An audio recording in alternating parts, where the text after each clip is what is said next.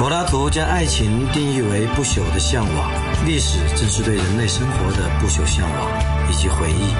回忆是一条没有尽头的路，一切以往的春天都不复存在，然而历史永在。只要我们试图去理解真正的历史，我们就走上了一条美妙的路。历史没有隐瞒，我们没有忌惮，史无忌惮。宋时南主讲，考拉 FM 出品，你们的倾听价值连城。好了 FM 的朋友，大家好，我是宋世南，欢迎收听本期《食物鸡蛋》。这里呢，再次向大家汇报一个好消息，《食物鸡蛋》从本周开始增发，每周四期逢单出版，也就是周一、周三、周五、周日都会有《食物鸡蛋》作品。增发后的《食物鸡蛋》呢，将更加紧凑明快，为您献上足够有趣、有料、有种、有实的内容。好了，今天我们要聊的话题是官媒乌龙与政治新化。先让我们来关注一则近期的重磅新闻：十二日二十三时二十分左右，天津港国际物流中心区域内瑞海公司所属的危险品仓库发生大爆炸。然后经这个有关部门初步核查呢，事故已造成多人遇难，包括消防救援人员，此外还有数百人重伤。目前仍在全力搜救，相关企业负责人已被控制。此次灾难非常惨烈，天津官媒在事故发生后第一时间的表现却令人瞠目结舌。天津网友报告，当地电视台曾经节目是这样的：天津一套的早间新闻播报事故新闻仅一分钟，而市长黄兴国画面就占了四十秒，然后就没有其他关于灾难的报道了。天津二套播放《每日笑吧》，笑得合不拢嘴。天津三套电视剧《狄仁杰》照常播出，神探威风凛凛。天津四套在放炒菜节目，美食芬芳扑鼻。天津五套播外国的搞笑录像，继续笑得合不拢嘴。天津六套《法治中国》，嗯，天网恢恢。天津公共频道放港片《夺命金》。完全不顾这边的夺命爆炸。天津国际频道在放求职节目，嗯，找工作岿然不动。教育部前发言人、语文出版社社长王旭明对此评论说：“太不可思议了！平时很少看天津卫视，发生了这么大的事儿，心想天津卫视一定滚动跟进相关报道吧。没有想到，天津卫视竟然一如平常，消息成就，主持人依然微笑。”似乎一切都没有发生一样，果断转台。发生了这样的新闻而没有跟进报道的媒体，一定是落后的。在我看来，王旭明所用的“落后”两个字还太轻了。那这种哪哪里是落后，简直是无良嘛！王旭明还评论说：“假如我当天津电视台长，至少要立即做到四点：第一，立即停止娱乐节目播出。”第二，滚动跟进播出事故相关情况，比如救险现场、医院抢救、百姓安置等。第三，播出各种服务性常识，例如医院联系方式、防止次生灾害方法、如何自救和救人等。第四，记者现场感受，表达人文关怀。呃，天津卫视不知道是不是听到了王旭明的喊话，在十二号早上九点左右，天津卫视终于发了条微博。我们祈求伤亡数字可以停止，祈求不要再有伤痛。天津加油！这种起伏煽情的姿势没有得到网民的谅解，在这条微博下留言也是炸了锅，啊，几乎都是一边倒的网友的这个斥责和这个怒骂。其中有个网友怒斥说：“昨晚到现在，天津卫视只在今早短播了一条国家领导人关注天津事故的消息。”其余时间全是歌舞升平的节目，我相信是宣传部门的命令。但作为一个离灾难最近的电视台，你们这些媒体人心里一点都不煎熬吗？真的不去抗争吗？真要把自己阉割彻底吗？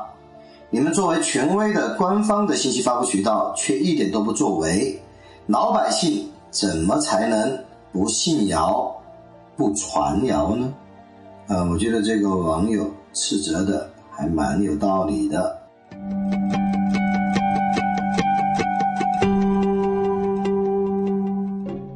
官媒报道经常摆乌龙，而天津官媒这一次是因为不报道而摆乌龙，也算一次奇葩乌龙吧。说到官媒乌龙，咱们就不能不提及中国一些官媒报道的奇葩语言。中文真是深奥啊，像比如新华社曾经刊发雄文：“多党轮流执政，照样腐败。”嗯，照样。同样，新华社还有名篇：“美国才是这个时代的最大恶棍。”才是。还有国台办的发言人马晓光说：“有人说花四点八万就可投资移民台湾，天下哪有这样的好事？”嗯，好事。那么最近呢，又见到一个郭伯雄等穷二代升官手段更卑鄙，更。哈哈哈哈照样腐败，才是恶棍。嗯，投资移民台湾，还有这样的好事，穷二代升官更卑鄙。嗯，值得琢磨。以上的这几个例子呢，很多网友认为其实是官媒话语的一种乌龙，自摆乌龙。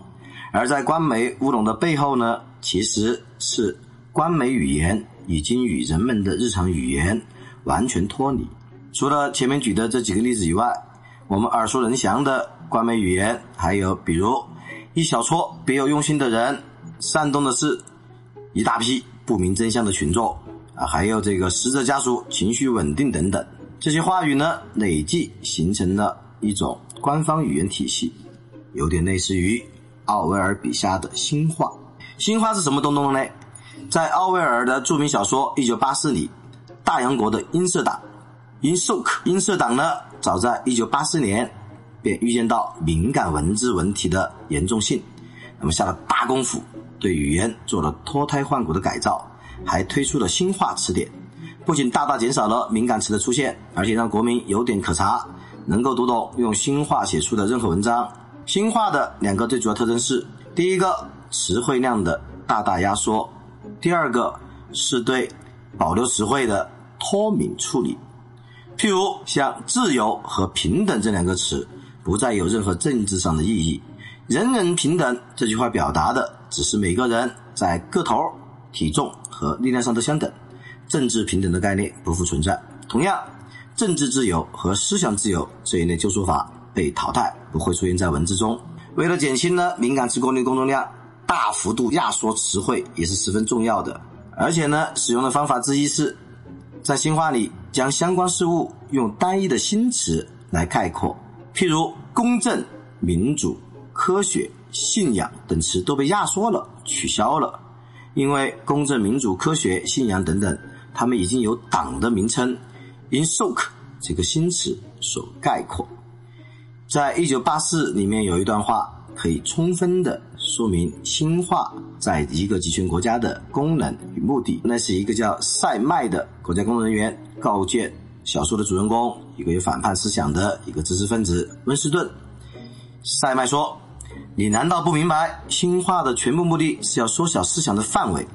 最后呢，我们要使得大家在实际上不可能犯任何思想罪，因为将来没有词汇可以表达这种有可能犯罪的思想了。”凡是有必要使用的概念，都只有一个词来表达，意义受到严格限制，一切附带含义都会被消除。在我们的新华词典中，距离这一目标已经不远了。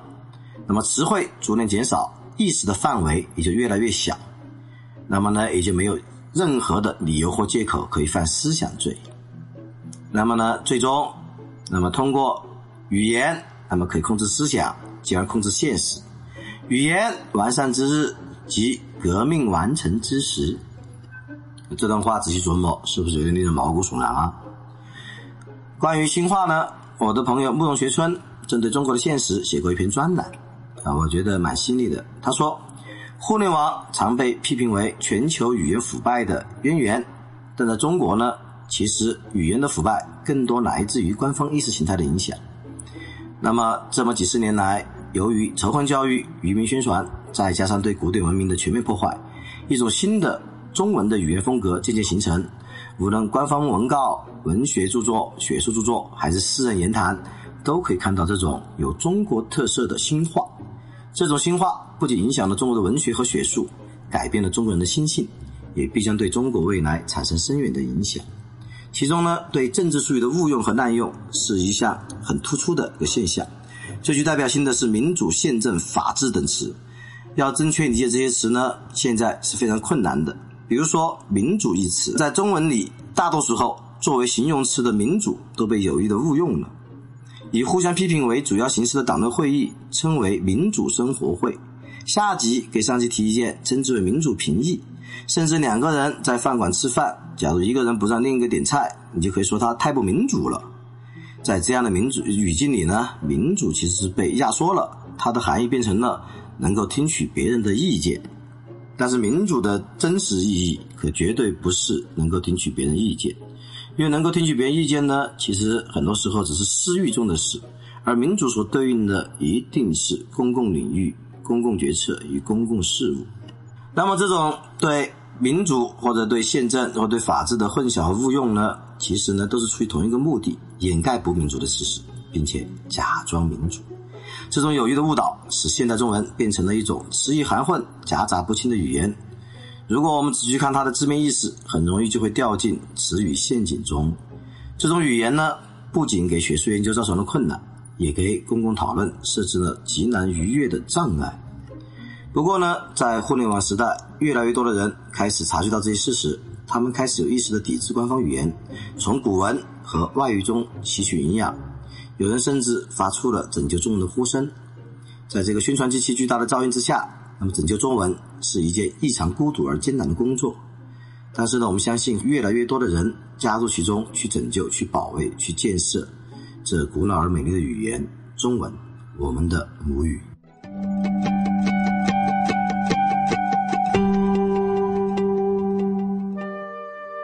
我们要明白，独立而尊严的生活需要诚实而正当的语言，而教育自己如何使用诚实而正当的语言，进而成为一个真正的公民，已经是当务。那么，作为一个合格的公民呢？除了语言之外，他还应有诚实语言所对应的公共关怀以及诗人美德。啊，说到美德呢，那么我是非常欣赏古希腊哲人的一段描述。这个描述呢，将理想灵魂的四种德行分作聪明、勇敢、克己、正直。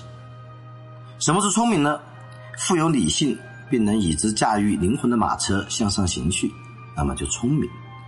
无论经历痛苦和快乐，仍能在智慧与意志的引领下，知道什么是值得警惕的，但是呢，却不会恐惧任何事物，就是勇敢。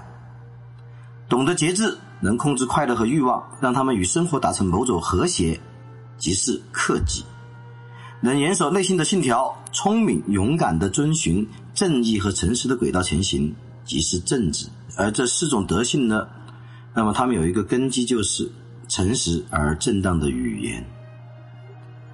只要我们每个人都有自我意识与公共精神，在专业领域有扎实的知识与技能。始终不灭理想，始终有稳定的价值观，始终有独立思考的能力，始终有积极的行为方式，那么我们就必然必将迎来更好的语言，也必将迎来更好的社会。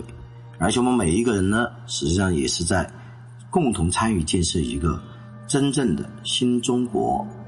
我愿意用我曾经写过的一篇文章《延迟收藏者》中的一段话，来为今天的食物鸡蛋做一个结束语。语言是时间的底片，凡时间掠过之处，莫不有延迟。语言又是万物的度量衡，语言破碎处，万物不复在。如果我们的语言堕落了，那么我们的每一个个体，乃至我们的整个社会也将堕落。如果我们的语言破碎消失了，那我们作为一个有灵性的人的存在，也可能将堕落和消失。本期食物鸡蛋就到此结束，欢迎本周日继续收听。下期食物鸡蛋的主题是懒惰并非梁山的贫困根源。食物鸡蛋冯丹出版，每周一、周三、周五、周日，我们不听不散。